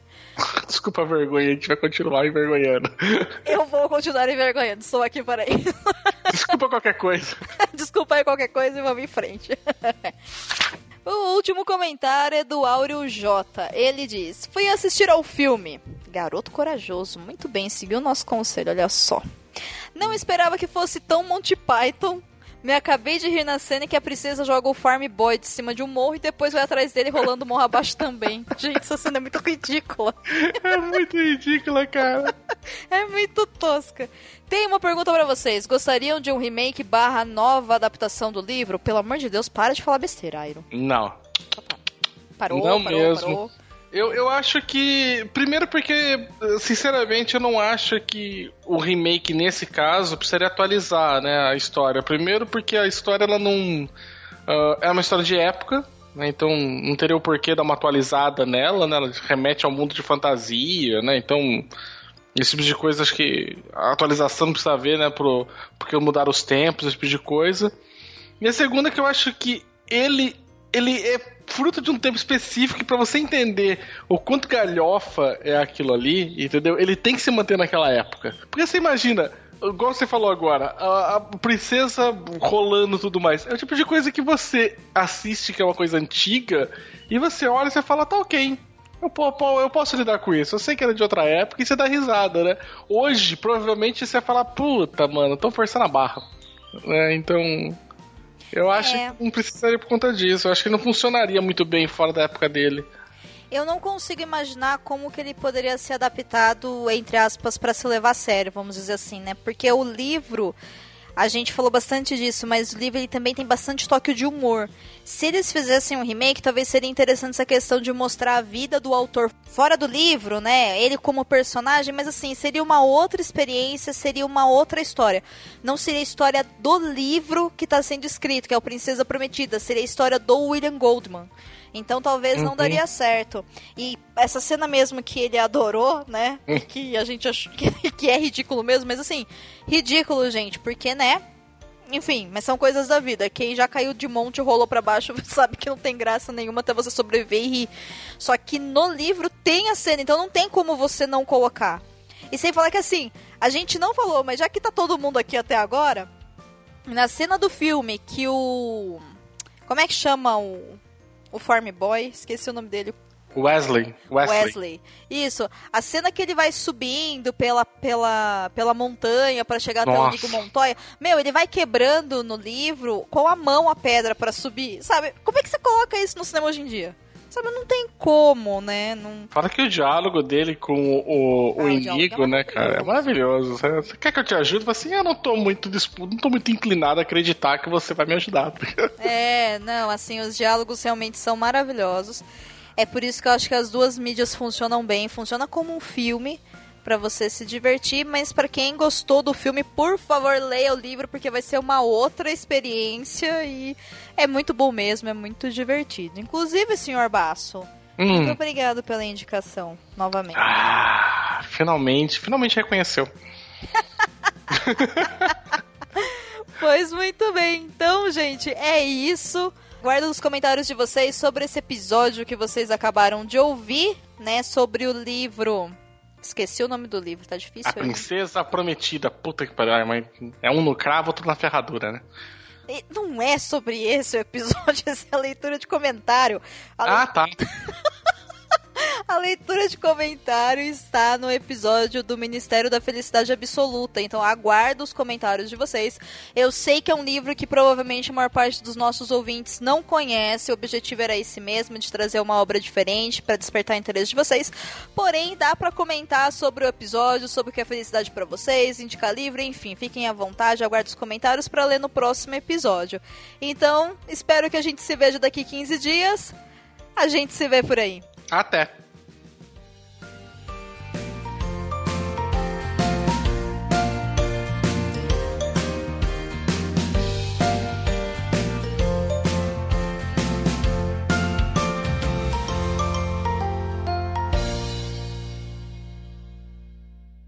No episódio de hoje falamos sobre o livro Ministério da Felicidade Absoluta de Arundhati Roy. A tradução do livro é de José Rubens Siqueira. O lançamento foi pela Companhia das Letras. Dados sobre o podcast. Apresentação de Domênica Mendes e Paulo Vinícius. Pauta pré-produção, pré-edição, pós-produção e edição de Domênica Mendes. Na leitura de recados, Domênica Mendes e Senhor Basso. Esse episódio foi possível graças ao apoio dos nossos padrinhos e das nossas madrinhas. Por isso agradecemos a todos vocês, em especial aos nossos padrinhos e madrinhas que permitiram que seus nomes fossem veiculados no programa. São eles: Rafael Ortega Nobre, Letícia Pierre, Camila de Souza Vieira, Álvaro Rodrigues, Edgar Egawa, Clécius Alexandre Duran, Carolina Vidaldécio, Ana Luísa Chinato Vassoler, Marina Kondratovic, Renato Farias, Ana Lúcia Merege e Luciana Barroso. Voltamos em 15 dias com o próximo episódio. Para não perder nada, assine o nosso feed no seu agregador de podcast favorito ou siga-nos no Spotify. Se puder, seja nosso padrinho a partir de um real por mês. Até lá!